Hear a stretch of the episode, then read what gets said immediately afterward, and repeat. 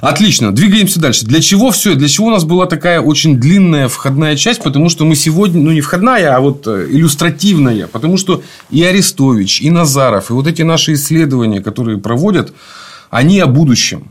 Вот э, когнитивная война – это то, что, как мы разобрались в начале, к 2050 году уже их будет э, официальной уже не доктриной, а практикой. Угу. Ну, все. Нам осталось доразобрать с прошлой части про когнитивную войну, про доктринальный натовский вопрос. В прошлый раз мы закончили с тем, что мы самым узкопрофильным специалистом, вот этим Дюклюзелем, разбирались с его выводами. Да? А теперь мы хотим поднять... Я хочу, чтобы мы поднялись на уровень как бы выше.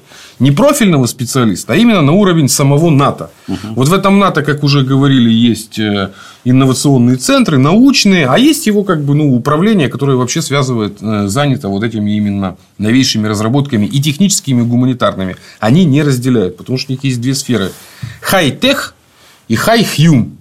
То есть высокие науки, где технологии, и высокие, где гуманитарные. И вот когнитивная война – это на стыке как раз вот этих вот двух наборов технологий. High-hume и хай-тек. У нас в языке даже еще нет аналогов таких вот. Ну, вот хай-тек мы просто уже адаптировали. У нас даже в языке там хай-тек, да, говорят. А вот high-hume у нас еще не говорят. А это очень важно. Итак, метод напоминания всем, кто смотрит. Мы с когнитивной войны с четырех сторон рассматриваем. Сейчас дорассматриваем с первой стороны, как НАТО видит когнитивную войну. Значит, э, тема «Когнитивная война», напоминание, разработана 2017 год. Это самый свежий термин, который, собственно, на базе НАТО. Что это за материал? Это будет тоже у нас выложено. Значит, это самое свежее. Значит, угу. первая натовская научный, ну, как Митинг, да, то есть конференция большая по когнитивной войне, которая проходила 20, ну, короче, в Бордо. В Бордо. Ну и вот, собственно, вот эти все основные участники, которые. Наш друг Дюклюзель. Да. да, он один из организаторов угу. этого всего. Но имеется в виду, что это именно. Интересно, что это материалы вышли только в марте 2022 года. Я с чем это еще соотношусь? Очень мало информации именно об этом мероприятии. Оно явно было закрыто. После самого мероприятия вышла пара таких, ну, очень общих пресс-релизов. А вот в марте месяце, то есть, смотри, у нас же спецоперация начинается, получается, в февраль. В марте месяце выходит вот эта вот штука, посвященная когнитивной войне. Параллельно выходит пара материалов, еще мы тоже будем разбирать в следующей части политтехнологической про когнитивную войну, как они видят со стороны России. То есть, они там на примере Балтии разбирают. И причесан вот этот вот материал, это доклад буквально на... Он большой, я его долго читал, на 120 страниц с кучей материалов. Там много там, участников и всего остального. Он выполнен, знаешь, в виде чего? В виде политинформации. Вот его читаешь, и в конце этого доклада э, написано о том, что значит с оригиналами вы можете э, ознакомиться и даны контакты всех интеллектуальных центров НАТО включая там Болгарию и все остальное, то есть оно еще специально распространяется среди военнослужащих. Это, короче, похоже на методичку, угу. Которую оперативно сверстали по материалам закрытого, ну, такого как бы научного мероприятия, потому что сначала дали мало информации, а тут ее расширили, судя по всему, именно в связи с начавшейся оперативно спецоперацией. Потому что документ, я говорю, он всплыл внезапно, его как бы не скрывают, но до 22 года этого не появлялось. Поэтому это важно. Значит, э, субъекты. Объединенное командование НАТО по трансформации АСТ и Организация НАТО по наукам и технологиям СТО. Это вот два самых главных. Первое направление, которое АСТ, оно понимает, как происходит, ну, как бы, как это все между собой интегрировать, потому что это же, вот это СТО, это 6 тысяч ученых, как они говорят, из разных стран. Угу. Доклад очень интересный, значит, там э, состоит он из 10 частей. Я сейчас пройдусь по основным темам, потому что я говорю, они, э, вы, говорю, оно как методичка. Вот с точки зрения кибертехнологий. И там выдержки из ну, профессионала, который этим занимается, из там, Массачусетского университета. И он рассказывает, что в сфере кибертехнологий. Там вот в сфере психологии. И идет рассказ, что происходит. Значит, вот они прямо дают. Вот много было, что такое когнитивная война. Используя информационные технологии, стремится создать путаницу, ложные представления, неопределенность с потоком избытка информации, избытка информации или дезинформации. Это достигается за счет сосредоточения внимания на ложных целях, отвлечения внимания, введения ложных э, нарративов, радикализации людей и усиление социальной поляризации для получения когнитивных эффектов. Все. Угу. Вот они в методичке прямо говорят, вот для чего мы все это будем использовать. Они прямо говорят, что э, восприимчивость к когнитивной войне вызывает у Альянса много вопросов и опасений, потому что они сами не понимают до конца, как с этим бороться, если это будет если применено против них. Против да. них да. Они говорят, пока что у нас есть доминирование, угу. но в целом, если и против нас применять, не очень понятно, как Наоборот, с этим бороться. Понятно. Наоборот, понятно. Я тебе так скажу. Наоборот, понятно. Почему мы этим не занимаемся, для меня вообще загадка. Вот вам гадят на всех ваших границах в Казахстанах, Киргизиях, Прибалтиках, Украинах. А, а что вы смотрите на ту сторону? Что вы смотрите? А там не надо, да, пару чемоданов денег неграм отвезти, побороться за их права индейцам, гомосекам, латиносам. Кто там еще обиженный есть в ваших Соединенных Штатах? Пролетариям. Кому попал? Почему вы их не поддерживаете? Почему вы их не разваливаете изнутри? Вот, вот, вот против вас ведется откровенная подрывная работа. Работа на уничтожение вашего государства и физической ликвидации вас самих. А что вы на них смотрите? Я, я вообще не понимаю. Я, не, я тоже не понимаю. Вчера блескну, проблеск внезапный. Какой-то там депутат куда-то там поехал, в какую-то Мексику и, значит, заснялся там ролик какой-то. А, Вас... да, это да. же. О, понимаете, я и вдруг я тебе даже зачитаю. Я тебе даже зачитаю, так мне это стало интересно. Рекомендация не выезжать за границу существует в Мариэл, рассказали в пресс-службе главы республики. Устная и пока никем из чиновников и депутатов не нарушалась. Это почему? Потому что вы бесите народ. Все коллеги здравомыслящие понимают момент, не злоупотребляют поездками за границу. То есть ездят, ездят, но не злоупотребляют. Не злоупотребляют, в смысле не рассказывают, что они ездили, да? Народ не бесит. Ага, да сообщили в пресс-службе. Аналогичные негласные запреты существуют в Чувашии Северной Осетии, рассказали источники в республиканских правительствах. А в Брянской области неофициальная рекомендация не покидать пределы России действует с февраля 2022 Еще в начале СВО губернатор Богомаз собирал всех чиновников и депутатов и там об этом говорил. С такой постановкой вопроса согласны не везде. Например, Глава фракции ЕР в Заксобрании Петербурга Павел Крупник заявил, что выезд за рубеж – это личное дело каждого. Никаких сомнений, законом это не запрещено. Проблема не в том, что кто-либо куда-то выезжает, а морально, а морально, вдумайся, выезжать не аморально, да, да. а морально выкладывать это в публичное пространство – и кичиться своим отпуском, возможностями, сказал депутат. То есть ездить не аморально, а говорить об этом аморально. Это как это у вас в одной башке вообще уживается? Как, mm-hmm. как это так получается? Слушай Нарушение дальше. сословных да, да, да. приличий. По его словам, перед Новым годом до всех членов партии был доведен кодекс единороссов, где все четко прописано. Никакого фэшена, Никаких гламурных тусовок, дорогих автомобилей. Запрета на выезд за границу нет, но нужно вести себя прилично и отдавать отчет в собственных действиях, резюмировал господин Крупник. Ведь вот мне ничего не понятно. Так и, а на какой машине можно ездить народному избраннику, чтобы не бесить народ? На ладе? А у вас какие? Хотелось бы узнать. Э, в каком доме можно жить народному избраннику, чтобы не бесить народ? В одноэтажном, двухэтажном, трехэтажном, с обслугой, без. В каком доме народный избранник должен жить? Ничего не объяснили. Где и с кем можно отдыхать народному избраннику, чтобы опять не бесить народ? В Калуге или в Дубаях, например – как у вас в башке-то это уживается? Или, или отдыхать, вот возвращаемся обратно к аморальности, или отдыхать можно где попало, ездить на чем попало, жить где хочешь, только фотки показывать не надо. Вот это да. Вот это у вас в башке за местом, да. А как же тогда капитализм и общество потребления, если вся жизнь завязана строго на то, что я должен потреблять лучше и больше, чем ты? Я гораздо успешнее, понимаешь. Я жру в три горла. Ты только в два горла жрешь, а я в три. И вы за что боролись-то? За то, чтобы фотки не показывать, да, как вы хорошо живете. Ну, ну это пипец просто. Аморально. Фотки показывают аморально.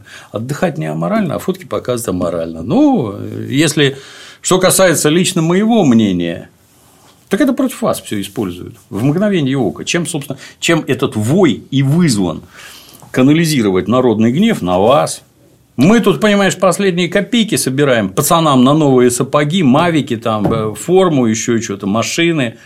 А они в Дубаях развлекаются, посмотри. Страна, можно уже со всей откровенностью сказать, там кровью захлебывается и харкает. А вы в Дубаях. Ну, вы, главное, фотки не показываете. И чё? Вы думаете, это против вас не используют? Ну, подождите, блин подождите. И дело не в том, что какой-то там блогер что-то там сказал, а кто-то там распространил. Дело в том, как вы себя ведете, что вы делаете и что вы показываете людям, блин.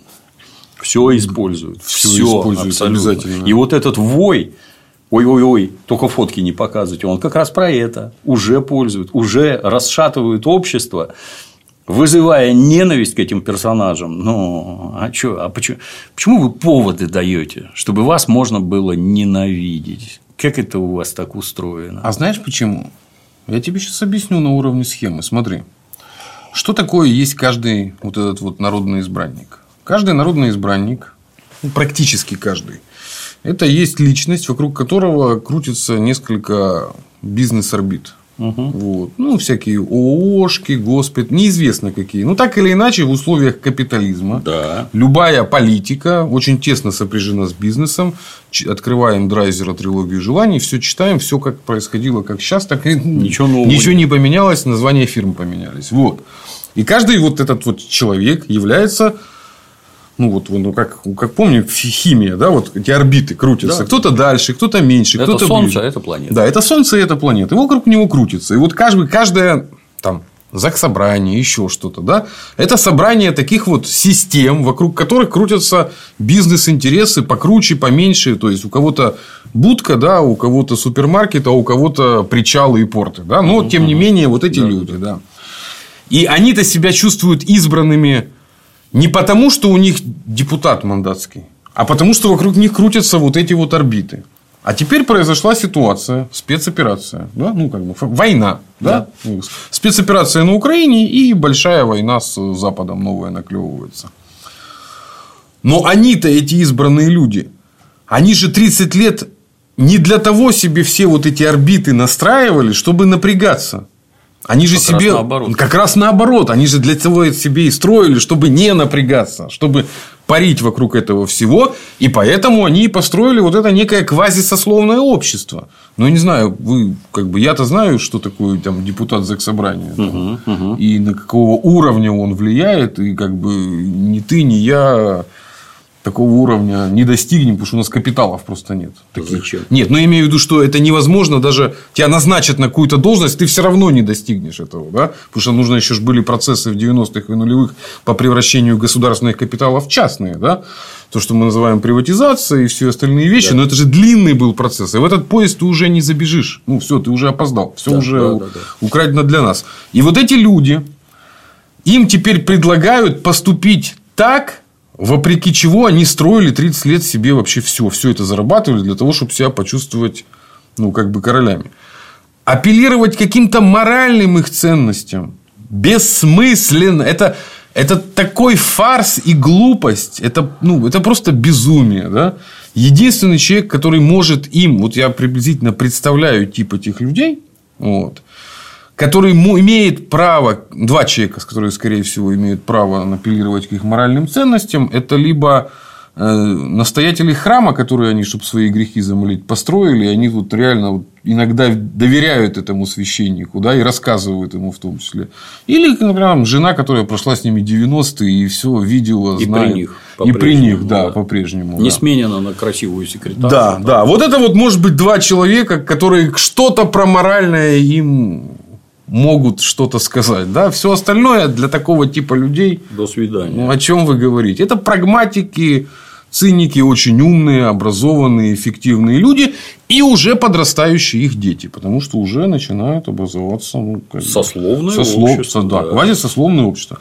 Поэтому единственный способ этих людей принудить к тому, чтобы это стала их война и их спецоперация, это вот эти вот орбиты, которые вокруг них крутятся, по 20% на спецоперацию от каждой орбиты накидывай, потому что ты элиткой стал. Угу. Ты стал элиткой вместе с этой страной, угу. благодаря, благодаря ей. ей, за счет ее, ее общества во многом часто и государства. Да? Все, ну вот но для этого ну, это другое. Это бессмысленно.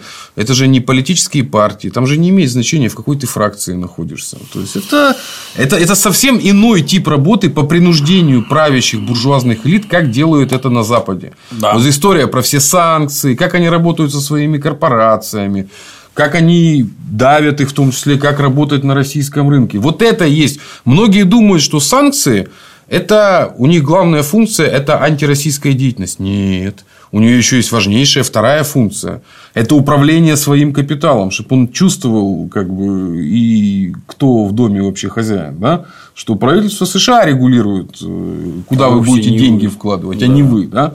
И это более важный процесс. А у нас, ну, у нас же все как бы сами по себе. Так, а они же смотрят на кого? Вот эти вот элитки мелкие да, и средние. Они же смотрят на элитки большие. Они же видят, что все как бы все как осталось, все по-прежнему. Ну, ну, а, айфоны дарим. Прими... Да, да, да. Применительно к данному моменту э, одна из главных задач санкций – возбуждение всенародного недовольства.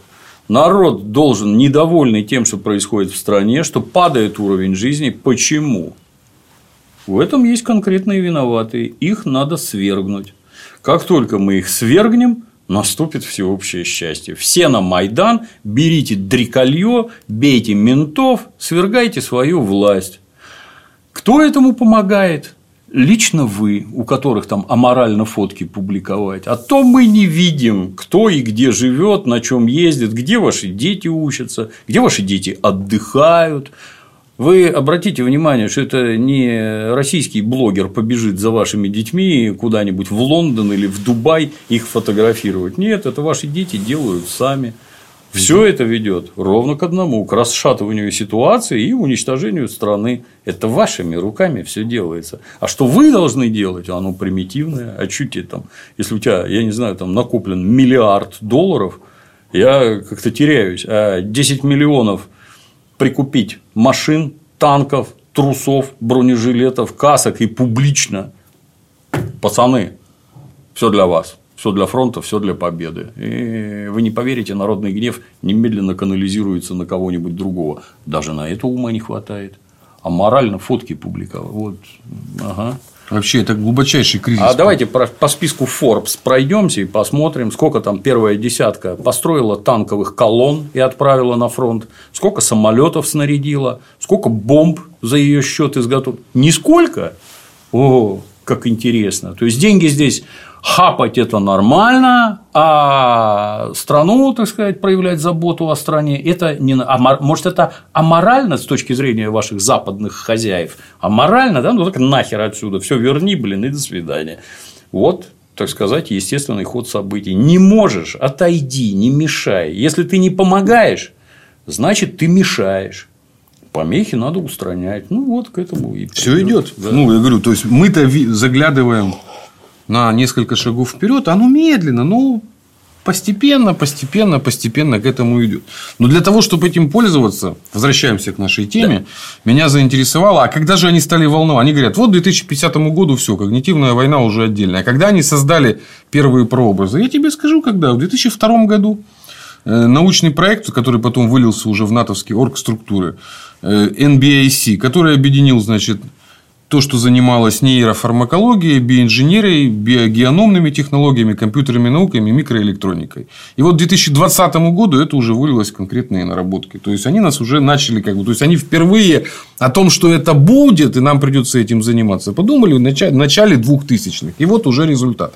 Меня интересовал третий доклад. Это вот э, РВ Ле Уайдера. Это как раз инженер э, Высшей национальной школы электроники Он бывший директор Европейского центра коммуникации, и он, собственно, постоянный участник вот этого информационного центра НАТО. Э, доклад очень интересный, посвящен э, все-таки мозг человека это отдельный домен или не отдельный. И он как раз вот как техник э, рассуждает о том, насколько мы глубоко можем проникать в мозг, и вот современная технология позволяет это делать. Все-таки можем проникать или не можем проникать. Вот глава третья, всем в этом как бы, ну, как мы же не будем угу. все прям разбирать. Значит, э, очень интересно, я нашел главного, собственно, натовского, судя по всему, мозговеда французского. Это профессор Бернар Клавери. У него очень интересны его выдержки из его доклада, что такое познание и как сделать это одним из способов э, войны. То есть это вот Судя по всему, крупнейший французский специалист э, по мозгам. Он, э, значит, исследователь когнитивных наук. У него там этот когнитивная инженерия, отдельное его издание. Ну, вот как он видит да, когнитивную войну уже с точки зрения ну, профессионала, ну, психолога. Да? То есть, война является следующей частью триады. Значит, гуманитарные и социальные науки – методология и разработка человеческого фактора, то есть вот как человек реагирует, и теории познания и модели познавательных процессов, на которые мы воздействуем. То есть вот он говорит, что с этих трех сторон нужно э, смотреть. И вот что он говорит, цитата, да? От простого получения данных из окружающей среды до использования сложнейших семантических воспоминаний, от управления жестами до принятия решений в сложных ситуациях – все когнитивные процессы позволяют человеку разумно жить в мире. Что такое нарушение когнитивных процессов? Да, вот, а к чему оно приводит? Первое.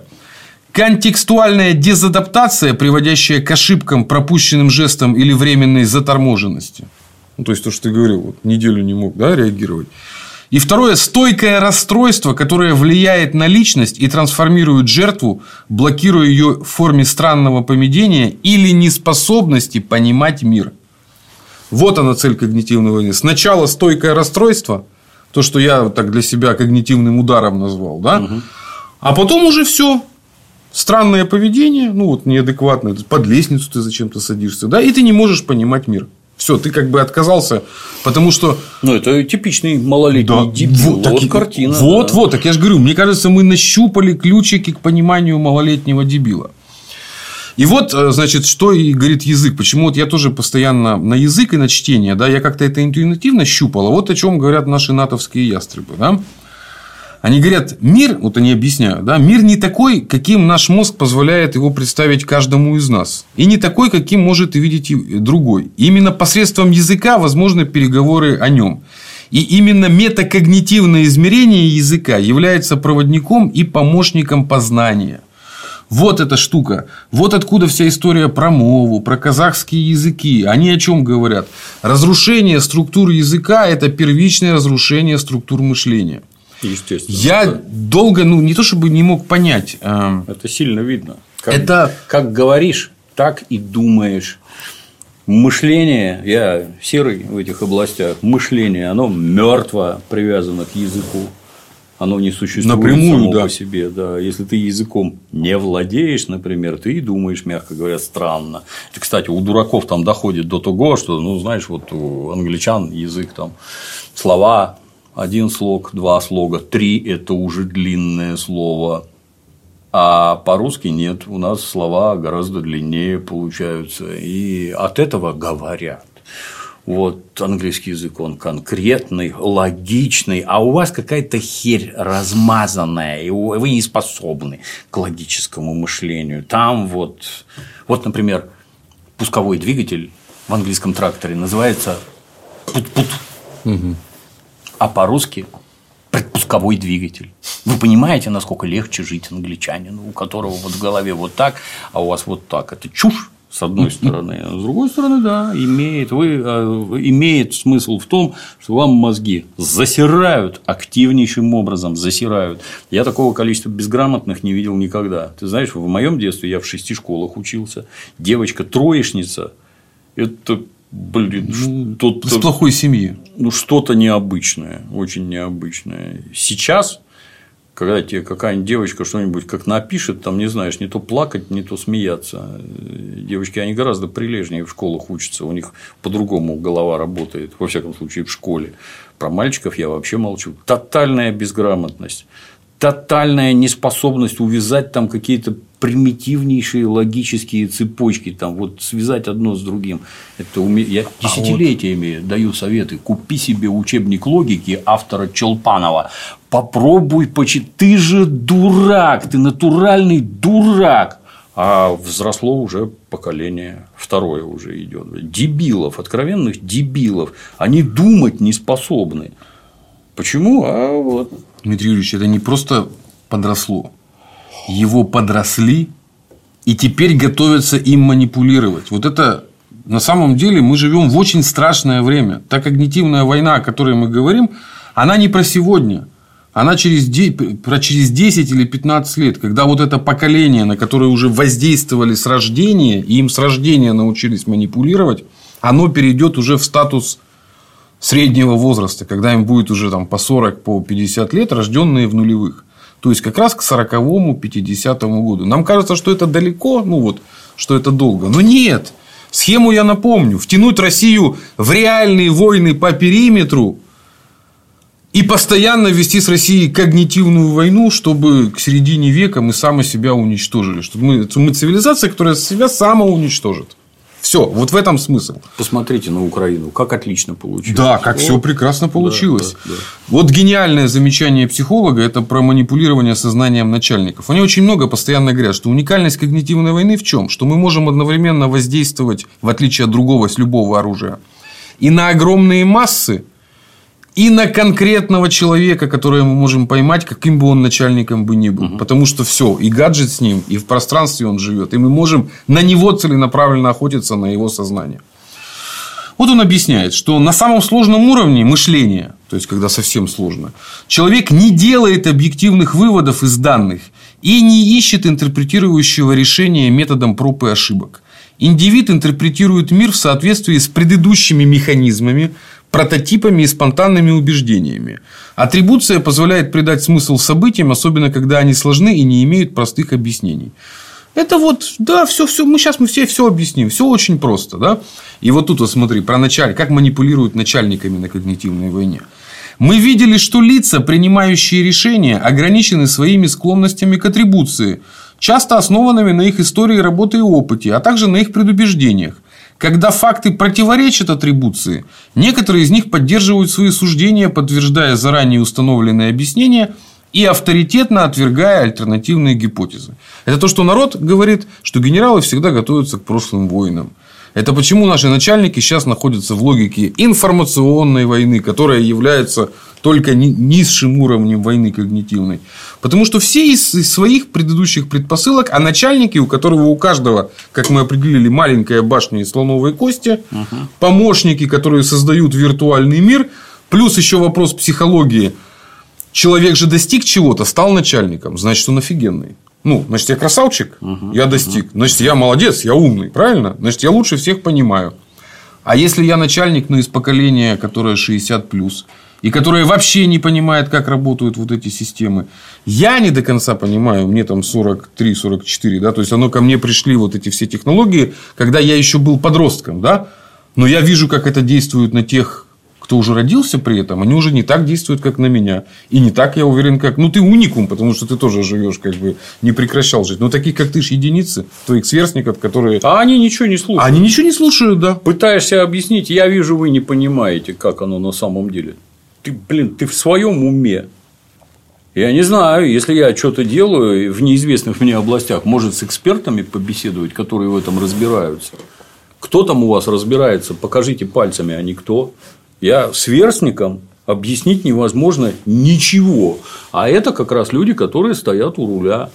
Вот о которых цитата сейчас Ноль, была. абсолютно, Семен, ноль вообще. Не нужна никакая информационная война, например самый нижний уровень, она не нужна. Почему? А мы на их поле не сможем их победить. Я, То есть они уже поле отдали. Пометуя да? службу, я вам тоже скажу, вот, например, наркоторговлю нельзя победить. Люди хотят жрать наркотики, одни, а другие хотят их продавать. Победить это нельзя, представляете? Давайте полицию разгоним. Ну, нахер не нужна вообще. Давайте разгоним. Ну, не победить же. Ну, и убийство что же нельзя предотвратить? Да, и это нельзя предотвратить. Разгоняю убойные отделы. Нахер вообще эта полиция не нужна, потому что невозможно победить преступность. Давайте следующий шаг сделаем. Может, возможно, загнать это в какие-то рамки, ограничить количество продаваемых наркотиков, количество проституток, количество убийц.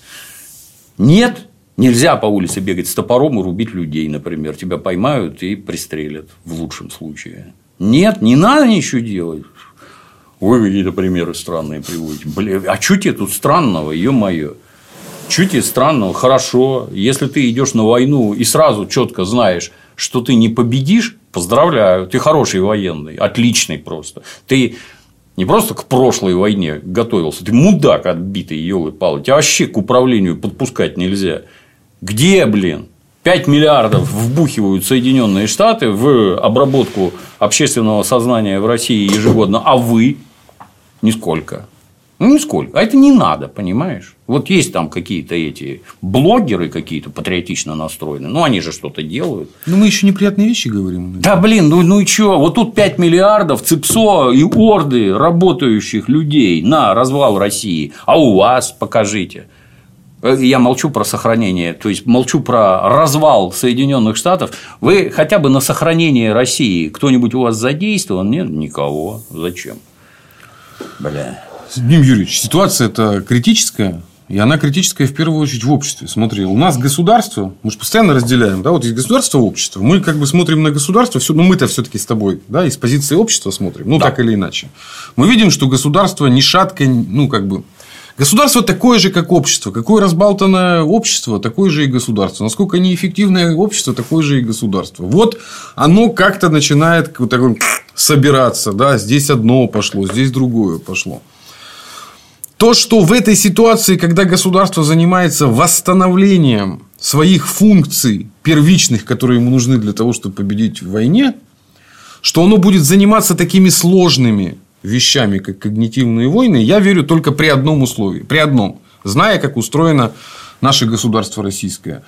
Кто-то из того, что называется политбюро у нас, ну, как бы, поймет, что это действительно реальность существует, то есть он в своем сознании из еще прошлого технологического уклада поймет, что эта реальность существует, тогда возникнет что-то типа центра принятия решений, да, потому что я, ну, сегодня мы уже об этом точно не успеем. У нас есть отличные, кто занимается и коллективной психологией. То есть, набор факторов в России еще, ну, как бы не факторов, как правильно сказать, наследия, которые разбирали факторы, которые разбирают натовцы, они есть, да?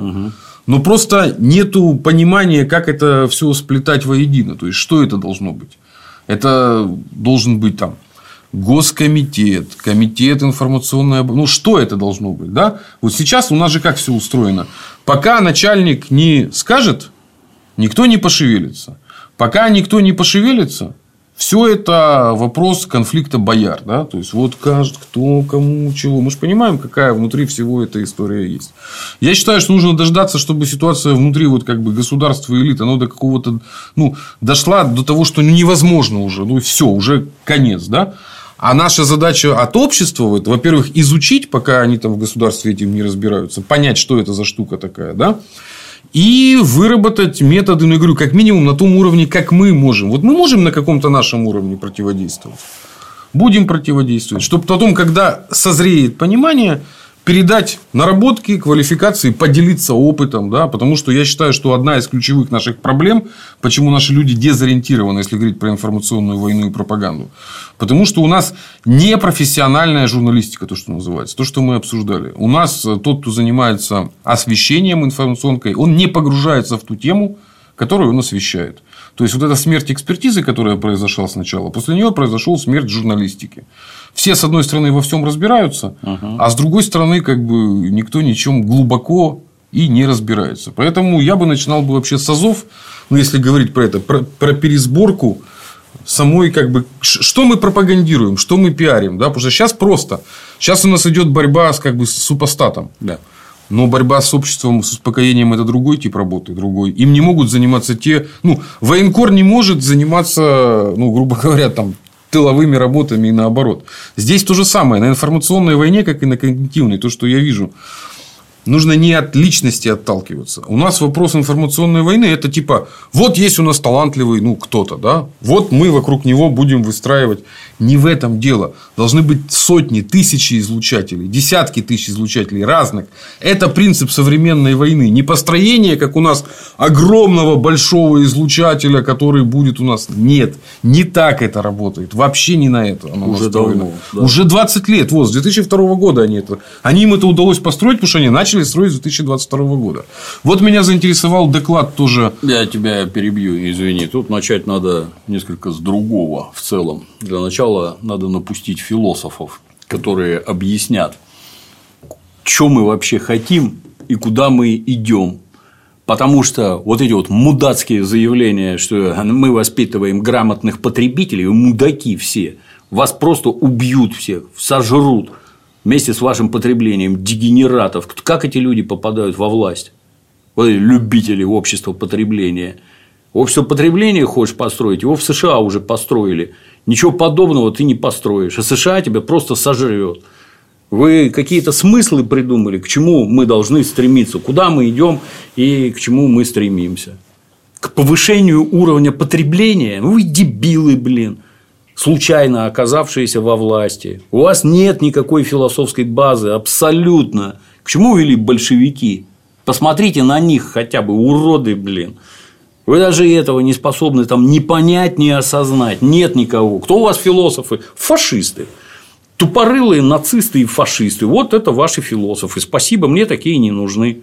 Я, например, четко понимаю, куда вы страну приведете с вашим нацизмом и фашизмом. А других философов у нас нет в настоящий момент. Я лично не вижу. Ну, круто. Если мы не знаем, куда идем, зачем мы туда идем и чего хотим в итоге, поздравляю. Ты, Дим Юрьевич, просто как снял меня. Ну, видишь, люди, как это, закон Бойля и Мариотта. Вот мы буквально в субботу в эту запустили в Телеграме у меня с Тимофеем Сергеевцевым как раз для себя. Ну, он публичный, Мгм. философский субботник. Именно с этими целями. Вот. Чтобы разобраться. Субботник это же очистка мозга в первую Да. очередь. И начали. Вот первый выпуск был у нас в субботу. Это в аудио формате. В онлайне задавать любые все вопросы могут. Мы разобрались войной как философской категорией, попытались, потому что мы много произносим война, война, война. А что это, да? Что значит война в западной философии, как они видят войну? И как мы видим, да, все-таки есть различия. Как им удалось до этого докатить. Дальше мы пойдем. Ну, короче, вот про философию я о чем тебе говорю. Это, Это вот то, к база. чему я база. Это Вот база всего вообще. Объясните, зачем я живу. Объясните. Объясните простолюдину, к чему он должен стремиться. Жрать как можно больше и спать э, там э, э, Потеплее? Как, да, как можно слаще и дольше. Ни хера не делать. Это то, что вы пропагандировали 30 лет. И вот мы у разбитого корыта. Спасибо большевикам. Оставили нам танки, пушки, снаряды, бомбы, самолеты и атомные бомбы, благодаря которым мы до сих пор живы. Давайте поговорим теперь о декоммунизации, десталинизации, чем вы 30 лет занимались, срали окружающим в мозги бесстыдно вообще, не думая о последствиях или думая. Если вы думали о последствиях, а вы не догадываетесь, к чему это все приведет, к уничтожению страны и уничтожению огромных масс населения, хуже, чем во Вторую мировую было. Вы специально это делали, да?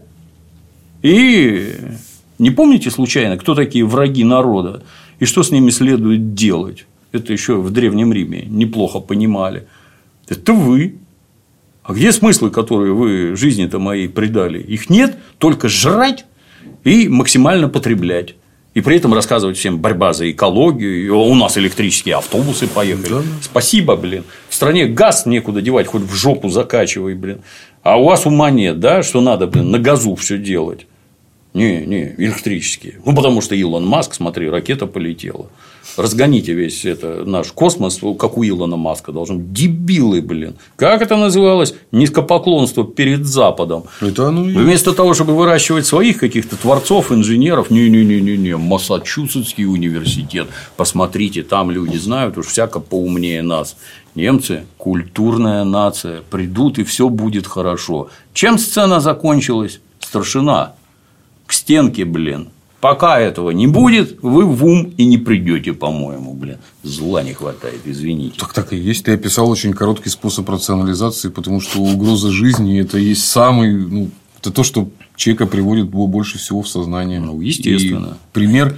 Но они же о чем еще сволочи говорят, да? Ну, то есть я возвращаюсь в эту самую. Они же говорят, одно дело мы сводим человека, ну вот с ума, да, и превращаем его в что угодно. А есть еще вопрос, меня заинтересовал доклад, доклад тоже вот этого, значит, э, тоже доктор.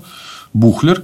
Это специалист в в области он именно экспериментальной психологии, именно на когнитивной нейробиологии. Это то, что мы встречаемся в жизни под названием МРТ. Ну, вот нам говорят МРТ, да, это же как раз зам- за- замер, замерение ну, мозга, вот этих всех токов, это вот как раз вот эти нейробиологи, они похожими вещами занимаются. И он из отдела интеграции систем человека, аналитического центра командования развития боевых возможностей армии США, так называемый DEFCOM. Ну, наверное, встречался иногда такая аббревиатура. Это Абердинский испытательный полигон, Мэриленд, США. То есть, это прям вот специалист по психологии армейский, то есть, который профессионально этим занимается. Он говорит о следующей вещи, то есть, тоже рекомендую его прочитать доклад, о том, что а, называется техническая зрелость человека и сетевые когнитивные возможности. Что тонкий момент является сопряжение, сотрудничество человека и машины с точки зрения командного управления. И мы до конца не понимаем, а что уже стало э, ну, слабым звеном, человек или машина. И они приходят к тому, что самое слабое звено – это момент сопряжения человека и машины. Что вот этот вот когнитивный удар нужно наносить именно вот в это сопряжение, потому что это ну, самое главное, вот оно как бы Например, как это происходит? Э, Ну, значит, когда н- нарушить коммуникацию между этим самым, ну, вот как они описывают, да, э, Структура командного руководства имеет решающее значение для управления сложными техническими системами. Поэтому необходимо нарушать не саму структуру руководства, а ее, э, а ее сигнал на э, саму техническую эту самую. То есть принимают решения все равно люди, но э, при системе принятия решений уже вся компьютерная. Поэтому вопрос, на что нам нужно воздействовать. Либо на людей, чтобы они придали неправильное решение передали машине, да? Либо э, на саму машину пытаться воздействовать, но эффективнее всего, чтобы от людей люди считали, что они правильное решение передадут в машину, а они вот на этот момент исказились, и ну, как бы решение было передано Каким образом неправильно. это- каким образом это искажено? Ну, вот, собственно, это за счет э, информации. то есть- Типа перехват приказа, переписывание приказа. но это на уровне как бы ну, схемы, да, но он говорит, нам нужны компьютерные технологии, чтобы понимать, как у них машинное управление, понимать, как мыслит команд, командование, пытаться понять, что как бы командование делать, потом ну, подменить можно приказ каким-то похожим, да. Ну, нам это пока не надо. Ну- Се- Сегодня с утра открыл телегу, там уже массово идут эти, что на линии боевого соприкосновения прибыли крупные военные специалисты, которые требуют бриться, мыться, чистить сапоги. К сожалению, это строевой подготовки не застал, но, видимо, и к этому идет. А машины, которые добровольцы собирают деньги, покупают для ополченцев, военных и прочее. А машины надо изымать в состав Да. российской армии. Это прекрасно. Это прекрасно. Это вертикальная интегрированная система. Там Ну, не нужны никакие когнитивные войны, там и так все хорошо. Сейчас все побреются, и война закончится. Я так думаю. Смотри, тут, кстати, хороший вопрос. Еще неизвестно, путем какого воздействия а, кому-то в голову пришла вот эта идея про бриться и все остальное действовать. Может быть, человек таким образом карьеру себе делает, да? И как раз можно на него когнитивно воздействовать. Ну, Я то не есть- сомневаюсь. ну вот, ну так Ну, вот чисто для справки. Это крайне дурная примета. Бриться перед боевыми. Это верная смерть. Нельзя бриться, категорически нельзя бриться. Погляди, майор наш расстелился, словно думал в дальний путь. Встал с утра, помылся и побрился. Нельзя бриться, ты куда лезешь, блин? Вот отведи на отдых, и там брей, а там нельзя. Например, Вы куда лезете? Зачем? Вы вообще понимаете, как люди думают, что у них там как устроено? Это какая-то, знаешь, как э, Форд анекдот. Генри Форд с целью улучшения призывает там специалистов, которые походят по производству, походят по офисам и дадут предложение об улучшении. Что, так сказать, рационализировать, улучшить? Ну, приходят, дают доклад. Вот, смотрите, вот здесь вот это, тут вот это, тут здесь хорошо, тут хорошо, тут хорошо. А вот в восьмом кабинете, в кабинете номер восемь, сидит какой-то хер и держит ноги на столе. Явно ничего не делает. На что Форд ответил? В прошлый раз, когда он выдал раз предложение, которое принесло 100 тысяч долларов прибыли, у него как раз вот ноги лежали на столе может задуматься как-то, нет, что борода, она как-то не влияет на боевые результаты. Бесполезно. Но при этом влияет на боевые результаты. А вот это повлияет. Повлияет, да, повлияет, повлияет да. да. И вопрос потом, как мы этот сигнал исказим. То есть тут же тоже вопрос искажения сигнала. Вот смотри. Ну, давай вот просто вот о чем они говорят, попытаемся экстраполировать на ситуацию. Да? Вот э, началась э, ну, война дронов, то, что мы называем. Да? Ну, вот у нас же сейчас началась новый этап. Ну, вот как ну, на спецоперации мы увидели, раньше мы это видели на Ближнем Востоке, но уже увидели у себя, да, что вот война дронов, ну, с использованием дронов, это вообще отдельное направление, да? Да. Но смотри, ну вот есть командир дрона, да? Есть то, что у него висит, то, что он снимает. Есть то, кому они передают картинку, да? По этой картинке потом происходит наведение и удар. Но смотри, если у тебя есть понимание русского языка, как общаются между собой командиры, и у тебя есть доминирование в интернете, то ты передашь другую картинку. Этот будет думать, я с ним буду общаться от имени ну, русского, да, да и то есть эффективная надо, коммуникация. Ты понимаешь, если хохлы, заметив цель, лупят сразу, то у нас двое суток надо утвердить. То, там не надо ничего делать, вы сами совсем справляетесь. Ну, я просто пытаюсь понять, вот как они это видят, где у нас является стык э, человеческого фактора и ну, я на военных понял, действиях. Что это такое. Ну, вот я вижу таким образом. Есть где, смотри, где важен принятие человеческого фактора. Это всегда военные действия. Важен человеческий фактор. И есть картина техническая, которую, ну, вернее, информационно-технологическая информация, которую они считают объективными. И можно влиять как на человека, который принимает решение, как и на эту объективную информацию. Где-то будет искажение, разрывать нужно эту цепочку. Ну ладно, двигаемся дальше. Что меня заинтересовало дальше? Э, глава под названием «Повествование занимают мир». Это инженер-механик, который специализируется э, доктор Майкл Вундер. У него как раз диссертация, он аналитик автомобильной промышленности, то есть он занимается большими коллективами. Угу. И вот у него как раз доклад, посвященный тому, что в когнитивной войне самое главное не только доносить свои сигналы, самое главное захватывать внимание. Вот захват внимания – это ключевая вещь, потому что в текущем состоянии э, человек не способен ни на чем концентрироваться. И э, один из способов э, эффективного э, захвата внимания, как они говорят, это система рассказа. То есть, вот нынешнее информпотребление требует вот этой вот сериальности. То, что мы разбираем на примере сериальности. Это Арестович. Да, это вот пример Арестовича. И вот он, ну, опять же, он же из позиции своей инженерной рассказывает. Да, вот он, они, у них же там основано их доклады на каком-то анализе данных, которые они получают, и они сравнивают э, с тем, какие они получают на выходе. Ну, вот они, смотри. Говорит, сторонников определенного нарратива, то есть, ну, того самого постоянного продвижения, не волнует его достоверность, пока он поддерживает их существующие убеждения. Не существует простого способа борьбы с ложью. Только образование может быть сильной контрмерой. Это то, что я себе отметил. Что если человека уже они заманили угу в рассказы, вытащить его оттуда практически невозможно. Я тебе, извини, перебивать можно? Нет? Не теряй, конечно, не мы же обсуждаем. Конечно. Почему привел интернет? Вот раньше, например, было ну, десяток советских газет, условно, их было гораздо больше, разные точки зрения, там линия партии одна была, а так, пожалуйста. И, например, какой-нибудь журнал «Советский экран», окормлял аудиторию. Выходил раз в месяц, там было полтора кинокритика, который, соответственно, писал заметку, вот все открыли, все, кто там кино интересуется и причастен, открыли, почитали, что какой-нибудь критик Сидоров сказал. О, Сидоров голова. Вот он там изложил. При этом я тебе замечу, что критики – это люди очень сильно насмотренные, как правило, специ... советские, как правило, специально образованные в области кино, насмотренные. Понимаешь, тебе скажи какой-нибудь, ты там это Касабланку смотрел какой-нибудь или как там, на север через северо-запад какую-нибудь эту, вот неважно, это о чем. Ну, фильмы 50-х годов, они да, вообще.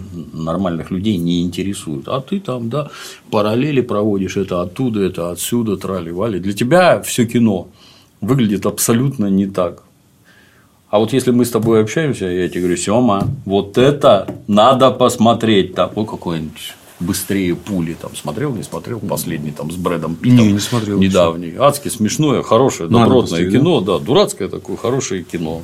Отдохнешь нормально и не пожалеешь, что посмотрел. Я не кинокритик. Я тебе просто нормальный Ты фильм кинолюбитель, советую. да. Да. Но у меня типа длинный язык. Я ловко умею говорить и еще лучше умею писать. И таким образом воздействую на аудиторию. И вокруг меня образуется количество любителей того, как я умею говорить, писать и всякое такое. И эти любители, они не ходят ни к кому другому по большей массе. То есть вокруг меня образуется некий пузырь, где сидят люди, которым со мной хорошо. Есть люди, которые в кружке шахмат сидят, им там хорошо. Другие э, любители водить автомобиль Subaru, им там хорошо и какая-нибудь игра World of Warcraft, и им там хорошо. И они все сидят вот в этих пузырях и никуда из них не ходят категорически. Внутри пузырей они строго говорят про то, что им интересно, то, что их удовлетворяет. И если в, вот, вот в этом пузыре там обитают поклонники Юрия Дудя, например, ко мне они не пойдут никогда, потому что там говорят какие-то гадости, которые входят вот в противоречие с нарративом да, Юры да, да. Дудя. Это неприятно, это полное говно, и мы туда ходить не будем. Но тогда вот получается, что у вас вот, вот по этим, если, а если сделать много-много пузырей по типу Юры Дудя, то мы всех, понимаешь, будем окучивать. Это ж видно было. Например, когда во ВКонтакте скупали так называемые Паблик. паблики. Вчера это было макраме или вязание, а сегодня мы за Лешу Навального экстремиста.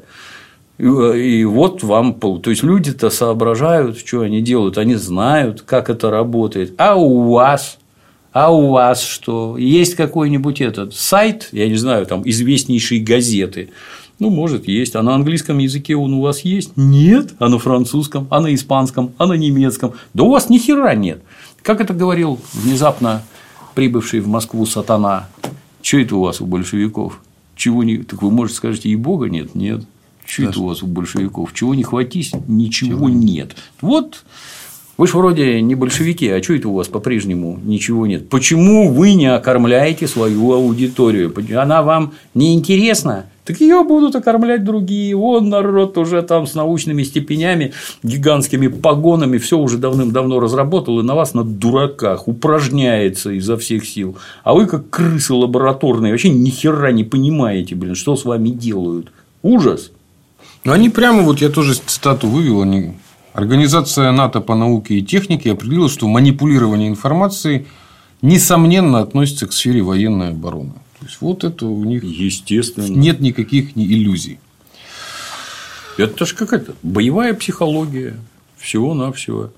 То, что мы с тобой изначально, то, что ты рассказываешь, задача расшатать психику, что у тебя там зрада перемога, зрада перемога, и вот ты уже ни хера не соображаешь. Как это? Оно само насралось, а? Нет, это вами умело пользуются. А вы что этому противопоставляете? Передачи на Первом канале. Спасибо. Даже при том, что они действительно есть, и нормальные передачи про российского содержания, так оно не так работает. А вы не понимаете. Мы не будем на их площадке воевать, они нас там победят. Это же ошибка же в чем? В том, что это они считают, что есть чьи-то площадки, а ничьих площадок-то не существует. Есть вообще площадка. Начнем отсюда. Да. да, да. То, что у вас не хватило ума построить свой YouTube, ну, поздравляю. Вам это не надо было. Ну, как показал опыт, когда мы только начинали, когда ну, сносили только канал у тебя, помнишь, YouTube вообще был кривой. Ну, как-то за год стал менее кривым. Да, стало. Ну, вот объективно. Стало откровенно лучше. Объективно. Да. Вот интересно меня заинтересовало, это уже практиков, э, значит, это доклад восьмой, э, называется «Китай и когнитивная война. Почему Запад проигрывает». Это докладчики там Кимберли Орингс, из угу. сотрудник научного Калифорнийского университета в Бельгии. Ну, то есть, так понимаю, угу. это американский, который в Бельгии. И который тема диссертации «Когнитивная война Китая в Бельгии». То есть, они, короче, исследуют о том, как Китай свои интересы проводит в Бельгии. Да, в Бельгии, да. И профессор Свиланде из тоже университета из вот этого бельгийского, это его как бы и они как бы анализируют о том, как в целом китайцы проводят гибридную войну так, в Европе и ага. проводят, в общем, ну, свои методы. Что они говорят? Чем китайцы отличаются? Да? Почему я остановился? Потому что они и про нас говорят, но интересно про китайцев. Они считают, что они проигрывают. Они говорят, что у китайцы китайцев... проигрывают. Нет, они китайцам ага, проигрывают да, да, по многим да. вещам. Что э, как китай... китайцы по-другому немного смотрят на эту когнитивную войну. Значит, их понимание э, основана на концепции Санжан, что есть три войны. Война психологическая, война общественного мнения и война юридическая. Вот китайцы три аспекта выделяют. То есть, соответственно, в этой концепции нужно попытаться повлиять на общественное восприятие конфликта, поддерживая поддержку собственного населения – унижая его среди населения противника, ну, то есть, противника унижая внутри, и оказывать влияние на третьи стороны. Вот китайцы как видят свою войну. Ну, как бы, вот как они это действуют. Ну, в 21 веке у них, собственно, появилась своя концепция у китайцев. Я себе отметил, надо почитать. Значит, в 2006 году вышла монография под названием «Неограниченная война» двух китайских военнослужащих Цяо и Ивана – и, значит, э, вот это их как бы, их, как они видят войну будущего, да. И они тоже, китайцы, утверждают, что это не на уровне доктрины, что поля сражения окончательно перемещаются из физического измерения в более абстрактную арену, такую как киберпространство, моральный дух. И, значит, в китайской концепции, что поле боя теперь повсюду, война перестает быть чисто военным понятием, а становится более гражданским. И это имеет два последствия. Во-первых, жертвами этих войн будут все больше и больше э, гражданских лиц, которые будут погубать не только на поле боя. Но что они говорят? Они говорят, что э, нам сложнее воздействовать на китайцев. В связи с чем? В связи с тем, что для жителя Запада время, это говоря о философии, оно линейно. То есть, соответственно, все, что произошло новое, оно произошло как-то из старого. То есть, смерть является продолжением жизни. А для китайца время циклично. Оно как бы проходит снова, снова. Поэтому на него воздействовать, поэтому из-за того, что у европейца есть как бы жизнь, смерть, начало, конец, у него есть вот эта вот склонность к черно-белой картине мира. Ну, то есть, или-или. Ощущение, угу. что я потеряю время, время пройдет. Угу.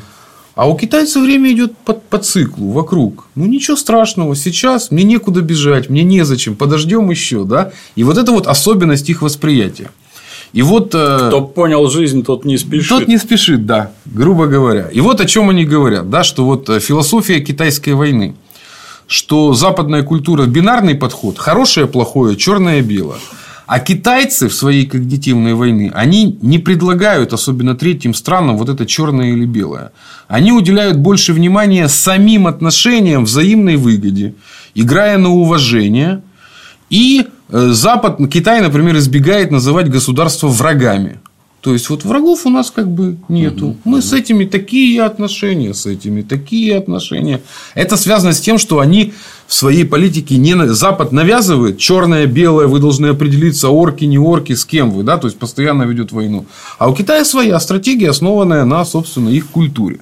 Вот это и главное, как они говорят, это еще и воздействие на третьи страны. То есть Китай, ну, как бы конфликтуя с США, для него еще важно, как будут третьи страны это все воспринять. И им важно для третьих стран донести, что это не черно-белое, что типа мы хорошие, американцы да, да, да. плохие. Нет, наши интересы такие, поэтому будьте больше с нами союзниками. Это их как бы это их стратегия, их когнитивной войны. Как ну, вот американцы говорят, что китайцы такое свое мировоззрение предлагают. То, о чем мы говорили, я постоянно говорю, когнитивная философия. Философия в основе да. лежит, конечно.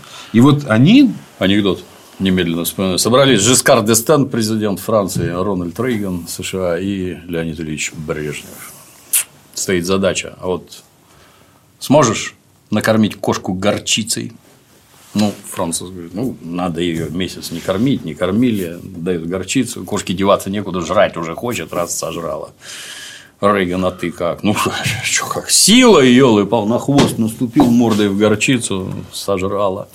Леонид Ильич, а ты как? А, Леонид Ильич жопу кошки намазал горчицей, там воет, слизывает. Он говорит, вот так, чтобы сам из песней. Добровой? Отлично, это просто. Я его просто себе, ну, как бы, это вообще у меня было в той части про особенности русской мотивации. Это вот оно и есть, да. Что так оно и нужно сделать.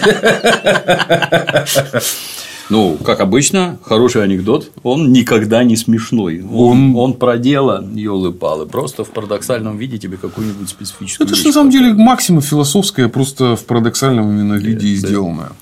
Вот эта часть очень интересная про Китай. Кто скачает, посмотрите. Я говорю, это еще и технический перевод. Сделайте лучше. Там много именно кейсов, как они, где там вот Ливия, Сирия, на всем не будем. Значит, еще один очень важный доклад, с которым тоже нужно ознакомиться, киберпсихология. Меня заинтересовало, что этим еще и поляки занимаются. Барбара Ковальчук явно, угу. ну, как бы, она, собственно, посвященная, ну, то есть, она объясняет, что такое, собственно, э, ну, киберпсихология и как ее использовать. То есть, это на стыке кибернетики и психологии, наука о механизмах поведения и мышления человека и о психологических законах, которые можно применять к кибернетическому пространству. То есть, как человек себя ведет в жизни, а как угу. он ведет и не в жизни. Ну, вот основа киберпсихологии, это, собственно, универсальный детерминизм. Это то, о чем мы говорили, что каждое событие вызвано событием, которое ему предшествует. Что человек, когда э, киберпсихология человека такова, что в киберпространстве он хочет, чтобы одно следовало за другим. И это является его главной ловушкой, на что его ловят. Потому что в реальной жизни мы понимаем, что мир полноцветен. Да? А в виртуальном мире, где ну, как бы мы смешиваем с реальным. Нам хочется, чтобы все было так, как мы хотим. Ну, то есть, предопределено. Да, чтобы все было предопределено. И на это, собственно, ловят. У нас это было хорошо продемонстрировано. Помнишь фильм, не знаю, помнишь приключения электроника, да, когда они там в финале он в хоккей выступил за Сыроежкина и все время в ворота лупил по прямой и не мог забить шайбу, да, потому что он был робот, да, как раз у него задачу поставили лупить по прямой. Точно так же и человек, ну, с точки зрения вот киберпсихологов. Он, попадая в это пространство, начинает идти по понятным алгоритмам, по которым бы он бы в жизни, может быть, еще бы угу, даже угу. и не ходил. Ну и, собственно, она разбирает вот эти вот интегрированные системы. Они говорят, что вот это будет самое сложное, то, о чем этот мужик говорил, что мы понимаем отдельно психологию человека, мы понимаем, как, бы, как машина устроена, а вот момент передачи сигнала мы до сих пор выловить не можем, и это самая большая опасность. Ну, так называют это человека-машинный симбиоз или гибрид. И человека-машинный интерфейс, то есть, через что отдавать, ну, чтобы не было вот этих вот искажений. Очень интересная история про связь когнитивной уязвимости. Это про когнитивную синхронию. Это о сути том, как люди, когда начинают работать в команде, они начинают друг на друга влиять. И вот как индивидуальные решения согласуются с друг с другом, и что вот это тоже является очень важная технология э, когнитивной войны. То есть, угу. вот два товарища, которые в одной команде, вот они разными ситуациями владеют, и всем остальным членам команды уже начинают посылать э, противоречивые сигналы, все, весь коллектив разрушен. То есть, вот это как бы в том числе тоже основа когнитивной войны, специальная посылка Э, разных сигналов, которые оба могут быть правдивы. Просто они будут войти в противоречие и э, разрушит людей. Ну, вот они говорят, как следить за людьми, которые совершают такие ошибки. Сочетание, то есть, вот они говорят, измерение пупиллометрической активности, то есть диаметра зрачка, мы можем тестировать, находится ли человек под таким, ну, в такой ситуации, да, совмещая данные... Для малограмотных. Если мужику показать фотку голой девки, у него непроизвольно увеличивается зрачок. Контролировать это нельзя. И это было известно еще древним китайцам, которые на любых торгах, где там драгоценные камни, еще чего-то, всегда ходили в черных очках потому что, видно, тебе сказали цену какую-нибудь привлекательную, у тебя сразу бзинь. Реакция. Ну, понятно, с тобой все, да. Поэтому, да, это важнейший аспект. Неконтролируемый, это никак нельзя. Помнишь, как в кино Камо мучили, там, прижигали чем-то, mm-hmm. у него там зрачки вот такие, а он молчит. Эти, блин, стойкий какой, а? Вот, вот так. Давление, вот они говорят, что следить, выявлять такое можно в режиме реального времени, в том числе там активность мыши, активность клавиатуры, количество сообщений, которые идет от человека, движение стула, и что есть мы человека даже можем фиксировать, когда он попадает под такой когнитивный удар, и выявлять это все, потому что в условиях войны это прямо очень-очень-очень важно. Ну, грубо говоря, как с этой нашей редактором э, Первого канала, да, Овсянниковой, когда в самом начале случилось. У нее же явно было какое-то поведение этому предшествующего, да. Мерили бы давление, замеряли бы зрачки, увидели бы, что человек начал превращаться в малолетнего дебила. Они говорят, что у них такие возможности есть, и это нужно внедрять активно, потому что самое начало я отсылаю, они сами не понимают, что будет, если по ним будут наносить подобные когнитивные удары. То есть, они пока э, в растерянности. Значит, очень интересная история, доклад практиков, тоже нужно почитать. Там кадет Сэм Коннен и Джон Уайтакер – это специалисты по психологическим операциям, а Сэм Коннен – это кадет военной академии в Вестпойнте. Судя по докладу, это именно тот чувак, который занимается вот именно практикой ЦИПСО. Потому что вот по докладу, как это устроено, да, вот как у них учат, у них же псиопсу, в принципе, весь спецназ, ну, вот то, что называется силы специальных операций, все обучают, да. И вот он, мне заинтересовало, как это устроено. Вот в настоящее время ПСИОП имеет 10-дневный процесс отбора, который должен пройти каждый кандидат, а также 43-недельный официальный квалификационный курс, где человек изучает основные навыки, включая базовую речь и аудирование, владение иностранным языком, военная разведка, межличностная коммуникация, адаптивное лидерство, культурный анализ – а также владение социальными сетями и маркетингом. Вот кем видят они специалиста по информационно-психологическим спецоперациям, которого они готовят к когнитивной войне. Угу. Не, ну, видим, военного только военная разведка знаний. Все остальное из сферы гуманитарных знаний. Я бы сюда еще бы и социологию бы добавил, ну, как знание общества, да. И вот, когда завершение квалификационного курса вот эти вот психологические операции по EQC, э, солдаты уже потом определяют в конкретный региональный батальон или тактическую роту.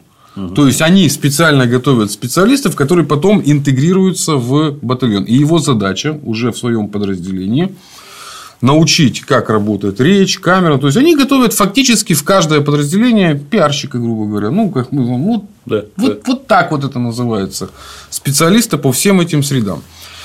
И, значит, э, завершается все интересно, исследование, все докладом, значит, полковника Стоянова, болгарина вообще. Я вообще понял по этим самым, по Э, списку специалистов и научных центров, которые туда вовлечены, очень много работают поляков, болгар, ну вообще вот эти. Ну, бывшие славян. страны Восточного блока, да. которые в первую очередь работают против России. Да. И вот э, они очень много именно то, что касается психологии, я так понимаю, восточных славян. То есть, угу. сейчас еще, наверное, будет очень много и украинцев. И вот эти вот практики, последние, это последний доклад, он самый короткий, видно, что из него все вырезали. Ну, как бы прям вот видно, что все, все, все обрезали. Это то, что мне удалось э, вывести, ну, вытащить из того, как оно у них реально устроено и к чему они готовятся. Потому что это практики, а не теоретики. Ну и самое главное, то есть для чего это все цель, то есть э, мероприятие, как я вам напомню, проходило в 2021 году. Э, это активная это сейчас, это, на данный момент это самая большая рассекреченная натовская, именно подчеркиваю, натовская часть. Угу. Потому что очень много исследований гражданских, э, но они о другом, они больше о психологизме. А тут именно с точки зрения военных действий. С моей, ну, по, по, мои, по моим предположениям, то, что с момента спецоперации по когнитивным войнам у НАТО перестали выходить активно материалы, э, это для меня косвенное подтверждение того, что эту сферу сейчас пока что ну, во время такой активной фазы угу, публичить угу. не надо. И то, что попадают под раздачу, особенно в Ютубе, все, что связано, я как не, не начну рассказывать именно о когнитивных войнах, да? начинают, ну вот как бы Стасу, тебе у нас, когда мы начали в этом всем цепсу разбираться. То есть, у меня подозрение, что они, как любая нормальная империя, все засекретили на данный момент, потому что началась активная фаза. Они же готовились раньше. Да. Вот. Не пол... Бац, все.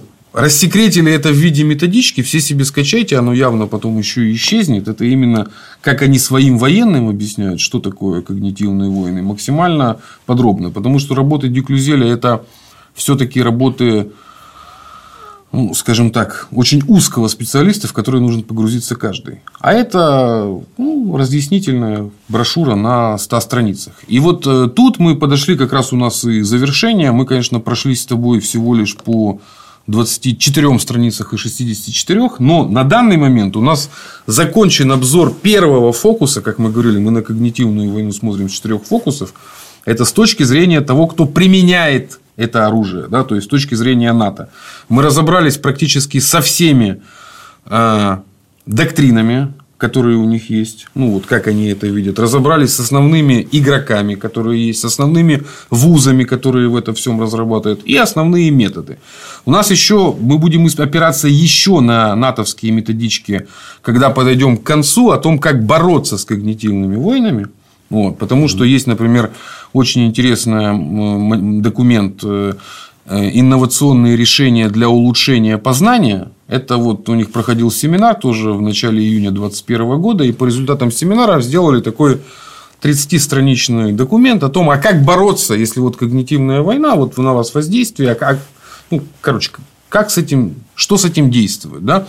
И в том числе, вот мне, ну, я уже расскажу уже дальше, например, на базе того самого Массачусетского технологического университета э, был создан в рамках борьбы с как раз когнитивными войнами инструмент под названием Tweet Watch, для того, чтобы понять, я в, телеге постил это, да, о том, как, какие эмоциональные нагруженные твиты чаще всего содержат лживую информацию. И они четко определили, что удивление или отвращение чаще всего содержат ложную или откровенно фейковую информацию. То есть люди работают, опираются на исследования, делают рекомендации, в том числе для своих военных и для своих гражданских. Все скачали, все будем исследовать. С первой частью мы разобрались про когнитивную войну с точки зрения субъекта, который угу. воюет. Надо двигаться будет дальше в следующей части. Вообще печально все это.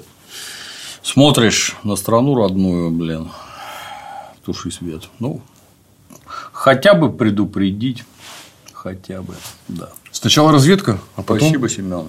Ждем продолжения. До новых встреч. На сегодня все.